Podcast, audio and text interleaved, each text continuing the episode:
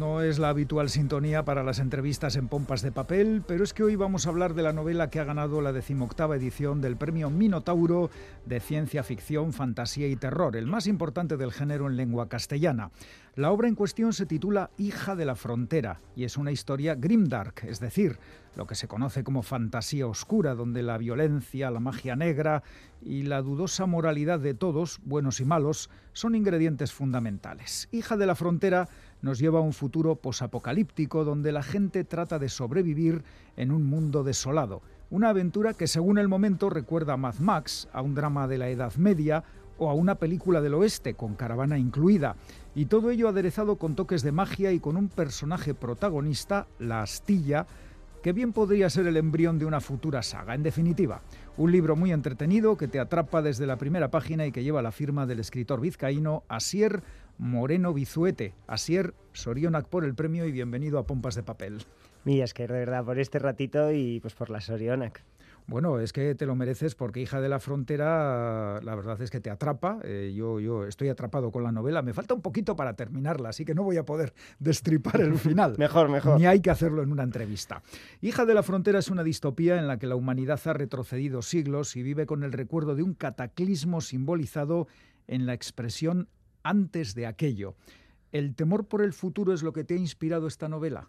Bueno, supongo que ese temor por el futuro, dado algunos pensamientos nihilistas que siempre he tenido, siempre lo he tenido encima y supongo que sí, que esta novela tiene parte de eso, tiene parte de denuncia social. Pero ante todo, siempre cuento que este desierto es una excusa para poder hablar de sus personajes, ¿no? Porque creo que son esos personajes y las decisiones difíciles que se ven obligados a tomar las que hace que esta novela de verdad merezca la pena leerla tanto para los amantes del género como para los que no. Sí, eso es algo que dejas claro, ¿no? Que nadie se asuste, hay una novela de ciencia ficción! Eh, no, no, yo de esto no leo. Tú, tú sí les recomiendas que lo lean, ¿verdad? Yo sí recomiendo que lo lean y de hecho ya tengo algunos lectores que no son aficionados al género y algunas lectoras que no son aficionados al género y están descubriendo que efectivamente esto es algo diferente. No es para todo el mundo como ninguna novela es para todo el mundo, pero efectivamente aquí lo primero eh, son los personajes, porque yo lo que quiero contar de alguna manera son todas esas mañanas que nos miramos delante del espejo y, vemos todo lo que hemos dejado atrás, las huellas que hemos dejado atrás, y no siempre estamos orgullosos de ellos. Y creo que para enfrentarse al presente siempre hay que enfrentarse al antes. Y de hecho esta novela por eso está separada entre el antes y el ahora, por eso mismo. Oye, según leemos en tu biografía, a los 20 años te fuiste a vivir a, a aldeas del Prepirineo Navarro y Aragonés y allí estuviste siete años en contacto directo con la naturaleza. ¿Fue una experiencia positiva o te convenciste de que la humanidad no tiene futuro? No, fue totalmente positiva. En la vida a veces las cosas positivas también llega el punto en que no puedes con ellas o en el que tienes que cambiar de camino. Pero si no fueron los mejores años de mi vida, casi lo fueron. Sin duda fueron las mejores personas que conocí. Y si marché allí simplemente fue por esto que decía Turó eh, y que decían en la película del Club de los Poetas Muertos, de que me fui a los bosques para absorberle todo el meollo a la vida. ¿no? Y ese fue el motivo por irme y por un ratito, por un rato, como todas las cosas buenas en la vida, eh, se lo sorbí. Vamos con la novela, que ya he dicho que es una mezcla de géneros, medieval, fantasía, terror, western. Lo que queda claro así es que a ti te gusta leer y que has leído mucho. Sí, he leído mucho, mucho, eh, sobre todo ahora que escribo leo algo menos de lo que me gustaría y cuando digo algo menos es que me suelo leer un libro cada dos semanas como mucho pero devoro todo tipo de historias. Mm, soy muy cinéfilo también, eh, me gustan también los videojuegos, todo lo que se pueda condensar en una historia, soy devorador de ello y creo que por eso me dicen, joy, ¿de dónde has sacado esta influencia o de dónde has sacado esta otra? Digo, pues de todos los lados. Pues de todos los lados, que es efectivamente, no hay que despreciar una buena fuente. Dibujas un mundo futuro con dos referencias temporales, antes de aquello y después de aquello. Aquello tuvo que ser muy malo porque el mundo pues se quedó, digamos, bastante deteriorado. Eh, quiero mantener en mis novelas, porque esta no va a ser la única novela de después de aquello, y quiero mantener en mis ya novelas. Me lo imaginaba, mira tú por dónde. quiero mantener en mis novelas el misterio de lo que es aquello, porque es un misterio que los mismos personajes tienen, tanto los que vienen de antes y cruzan a este mundo, como los que viven después de aquello. Entonces es un misterio que va a perdurar durante mucho tiempo. Pero sí, obviamente ese aquello fue algo devastador. Vamos a decir traumático, ¿verdad? Porque es verdad lo que tú dices, es que en la novela todos, unos y otros, hablan de aquello, de una guerra, bueno, en fin. Vamos con el personaje central, Hilda, la astilla, que es una rompebotas. ¿Qué, qué es una rompebotas? Es una guía experta en atravesar eh, lugares llenos de amenazas. Eh, ¿Una protagonista femenina era esencial para la novela?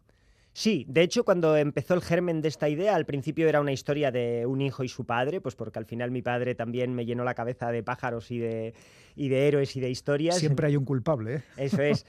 Pero finalmente enseguida Astilla se apoderó de la novela porque creo es uno de los personajes que más orgulloso estoy de haber creado y, tenía que ser un personaje femenino. Y simplemente tenía que ser Hilda. Y muy fuerte, muy potente y con mucho sufrimiento porque los héroes también lo pasan mal. La Astilla es un reflejo del mundo en el que vive, es luchadora, una superviviente y su padre, conocido como la Cruz, fue un gran héroe, pero ella va conociendo detalles que le hacen dudar sobre lo que hizo su padre y por qué lo hizo, ¿verdad? La dudosa moralidad es otro ingrediente importante en tu novela, que todos, todos hacemos pues a veces lo que hay que hacer, pero en fin. Es que por eso a mí me gusta, no es que me guste ponerme etiquetas, pero cuando me catalogan o me etiquetan dentro del Grindar, eh, eso es la manera que yo tengo de ver el Grindar, es buscar esa dudosa moralidad y más que dudosa moralidad es que todos y cada uno de nosotros, todas y cada una de nosotras, a veces no tomamos una decisión que es blanca y negra, las decisiones son complicadas en la vida y entonces la moralidad yo creo que tiene que ser complicada. Lo famoso que no todo es blanco ni negro, que también hay grises. ¿no? Eso es, eso es. Eh, hija de la frontera, ya lo has dejado entrever, se desarrolla en dos planos temporales. Cuando Astilla era niña y cuando ya es una curtida rompebotas. ¿Por qué has elegido esta fórmula en lugar de un relato lineal en la que van recordando alguna cosa? Pues porque mi intención aquí nuevamente es hablar de ese viaje del héroe que hablan tantas historias y tantos cuentos, pero contarlo de una manera un tanto más realista, ¿no? El periplo del héroe creo que muchas veces está en el antes, en nuestros traumas y en nuestros momentos buenos también. Y para hacer ese recorrido no es un recorrido hacia adelante el periplo del héroe, sino que creo que es un recorrido hacia atrás, es un recorrido mirándose en el espejo, en la mochila que llevamos a cuestas. Y entonces Hilda, para enfrentarse al presente que tiene, a la aventura que tiene por delante, tiene que volver una y otra vez a recordar lo que ocurrió. Pues sí, porque Hilda se fue de su casa, vamos a decir, y ahora pues vuelve y vuelve porque tiene muchas preguntas pendientes. Por eso es uno de los motivos por qué el libro es interesante. Otro detalle muy curioso de la novela es el lenguaje, porque es que desarrollas una jerga propia que a veces recuerda el hablar eh, de los pueblos, ¿no? Pues eso en lugar de eso, nu en lugar de no, pue en lugar de puede y palabras inventadas también. ¿eh? Frae, crae, rulo, en fin, hay muchas. Eh, ¿De dónde te surge esta, esta idea de mezclar palabras más o menos conocidas con palabras inventadas? Pues que a la hora de, generar del world building, que le llaman, de la creación de mundos, eh, para mí es algo importante que el lenguaje también sea diferente. No basta con que la política sea diferente, no basta con que el mundo, las leyes físicas sean diferentes, sino que el lenguaje es, es una parte muy importante del ser humano y de nosotros como personas. Entonces, pues quise cambiarlo, quise transformarlo y poco a poco fue apareciendo. Sí que es verdad que libros como, por ejemplo, La Naranja Mecánica, que te empiezan a hablar de drugos o te empiezan a hablar, influyeron mucho en mí y dije, es que esto es nuevo, esto es lo que te hace situarte en otro lugar. Y sí que es verdad que haya gente que, le puede costar un poco al principio, pero una de las mejores cosas que estoy viviendo estos días es que de repente hay alguien que me llama frae o que me dice que el polvo te sea dulce. Y entonces eso es que he conseguido lo que quería conseguir. Pues sí, eh, la verdad es que una vez que te acostumbras, eh, lo, lees con naturalidad. Eh, oye, la magia fundamental en la novela. Y una figura, los sorgas. Eh, hechiceros, ¿te has inspirado en las sorguiñas vascas? Sí, claramente, sí, sí. Y en el sortu también muchas cosas, de hecho, de una tribu que aquí se conoce poco, la tribu de los Musa, la tribu una de, las, una de las tribus que aparecen en este libro, muchas de su lenguaje y mucho de su lengua está derivado del euskera, sí, claro. Bueno, bueno, o sea que más motivos para leer la novela. Eh, el género fantástico, ¿por qué eliges este, este campo en lugar de pues, una historia, vamos a poner, realista? para hablar de las cosas que te importan? Pues mira, yo cuando empecé a escribir, que fue hace cosa de cinco años, cuando bajé de esta aventura de los montes, mi idea no era escribir género, mi idea era escribir a la sombra de Tom Spanbauer o Chuck, eh, Chuck Palahniuk, escritura peligrosa, que es una escritura que se basa en busca el dolor y escribe desde el dolor, porque yo quería hablar de eso de eso que no se habla, ¿no? Nuevamente de ese ponerte delante del espejo. Pero sentía, empecé a escribir algunas novelas, de hecho mi primera novela que está con un seudónimo es más bien de eso. Sí, Adur, Adur Raita, escribiste Para que el mundo sea de los lobos, vaya título. Eso es, sí, era una novela más oscura, más denuncia social que esta, pero eso, me vi enseguida que tenía una deuda pendiente. Yo he sido siempre un friki, un nerd, como he dicho antes por mi padre, pero por otros motivos.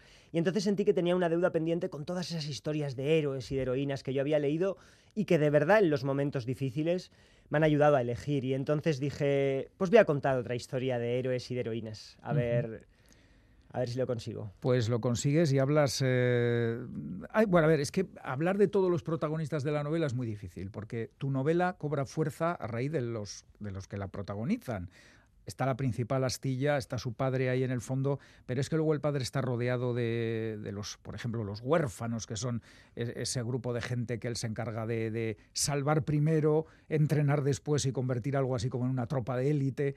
Eh, y luego están los malos, entre comillas, los varones, los craes, que son los señores de la guerra. Y cada uno con sus motivaciones y cada uno con sus dudas y que vamos, que que no siempre van rectos convencidos de que hacen lo correcto y que están haciendo bien. Sí, es que creo que eso es lo que genera personajes profundos y personajes creíbles, que la gente se pueda creer. Aquí Hilda es la protagonista, pero sin todos los demás personajes, sin los personajes que se encuentra o sin los personajes que la criaron, Hilda no sería nada, ¿no? Pero si, si tienen tanta dudosa moralidad es porque de verdad creo que cualquier conflicto humano es muy complicado. Vivir en pareja, vivir en comunidad, vivir en sociedad, son cosas muy complicadas y en un mundo devastado en el que te ves obligado a juntarte para sobrevivir, creo que esos conflictos eh, se dan más si cabe todavía. Y yo no creo, honestamente, quiero creer que nadie hace algo con verdadera mala intención, con verdadera maldad. Creo que se han hecho grandes maldades con buenas intenciones, quiero decir. Otro personaje que a mí me llama mucho la atención es Verde, que es alguien que llega del, del pasado, vamos a decir, o del antes, y bueno, a ver, ¿cómo llegan? Eso ya, ya veremos, cómo llegan al mundo, ese futuro más o menos devastado. Pero es que es muy llamativo porque sus gafas, el teléfono móvil en su bolsillo, en fin, eh, eh, que, hay un futuro y un pasado bastante concretos en la novela. Sí, habrá más respuestas respecto a esto en otras novelas, pero nuevamente quiero repetir que ese aquello quiero que permanezca como un misterio y ese cruzar del antes al después quiero que permanezca como un misterio, pero sí, claro que vienen con móviles, claro que un personaje que es un chatarrero tiene pendrives colgando de las orejas, claro que hay un mundo muy parecido al nuestro en ese antes de aquello, pero no sabemos, bueno, yo sí lo sé, pero no sabemos cuántos años han pasado, no sabemos qué ha ocurrido. Y nuevamente quiero decir a la gente que a veces se, puede liar con eso, que no es lo que yo quiero contar. Aquí lo que yo quiero contar es la historia de Hilda. Ella es la protagonista de esta historia, ella es la que guía todo. Y es lo que quiero que lo que quiero transmitir, ¿no? Es su viaje. Y qué mal lo pasa Hilda, ¿eh? Qué momentos de sufrimiento tiene. Creo que si te atreves a vivir la manera de vida auténtica, que si te atreves a vivir la vida preguntándote cuál es el camino correcto a elegir, el sufrimiento está cerca, porque vivimos en un mundo, en cierta manera, de dolor, ellos más todavía, creo yo, y entonces creo que el sufrimiento es algo a lo que te tienes que enfrentar. Pues no sé si podemos contar mucho más de la novela. Hay un montón de personajes secundarios, vamos a decir. ¿A, ti hay alguno que te haya gustado especialmente dibujar o diseñar? es muy difícil hablar de esto porque son... Mecha, está muy bien, ¿eh? Eh Mecha está muy bien. El me porque es que, además metes el tema del racismo y la xenofobia, una especie de raza que sin embargo estaban allí antes que nadie y, llegan otros, los rosados, a quitarles Eso es, Para los tral nosotros somos los rosados, efectivamente, y, creo que en nuestro mundo también se ha dado mucho esa situación de que llegan de fuera y encima luego el racismo va... Bueno, pero es muy difícil elegir un personaje. Por supuesto, elegiría a Hilda, pero Hilda es la protagonista. Hilda es, la indiscutible. Es, es, una buena amiga, os lo digo de verdad, una de las mejores amigas que he tenido. Pero si no, me quedaría con tres pasos. Es un personaje que aparece poco, pero su interés. Me encantaba escribir de él, me encantaba estar con él. Las pocas, las pocas páginas que sale, disfrutaba mucho de su compañía, de su calma. Bueno, pues ahí está la propuesta. Eh, yo puedo decir que me lo he pasado muy bien leyendo Hija de la Frontera y que he adivinado, que luego él lo ha confirmado, que esto puede ser el principio de una saga, porque da para mucho. Esta novela y la historia de Hilda es autoconclusiva, pero el mundo de después de aquello se sigue forjando, está ya en manos de editores, espero que eh, sigáis, sabiendo de este mundo de después de aquello y todas las preguntas que tengáis, que os las vaya resolviendo poquito a poquito. Pues ahí, ahí está la oferta, la propuesta y el futuro inmediato bastante mejor que el devastado que aparece en Hija de la Frontera, la novela de Asier Moreno Bizuete, ganadora del decimoctavo premio Minotauro el más prestigioso en lengua castellana en tema de fantasía, terror y ciencia ficción. Asier, que ha sido un placer y desearte para el año 2024 muchos buenos frutos y, más novelas. Muchas gracias de verdad y, por este ratito también, porque es muy importante para nosotros. La literatura no siempre está todo lo reconocida que tiene que estar y menos la de género. Y que nos dejéis este hueco y este rato es un placer y, y millas, ¿verdad? El placer es nuestro. Agur, Asier. Agur.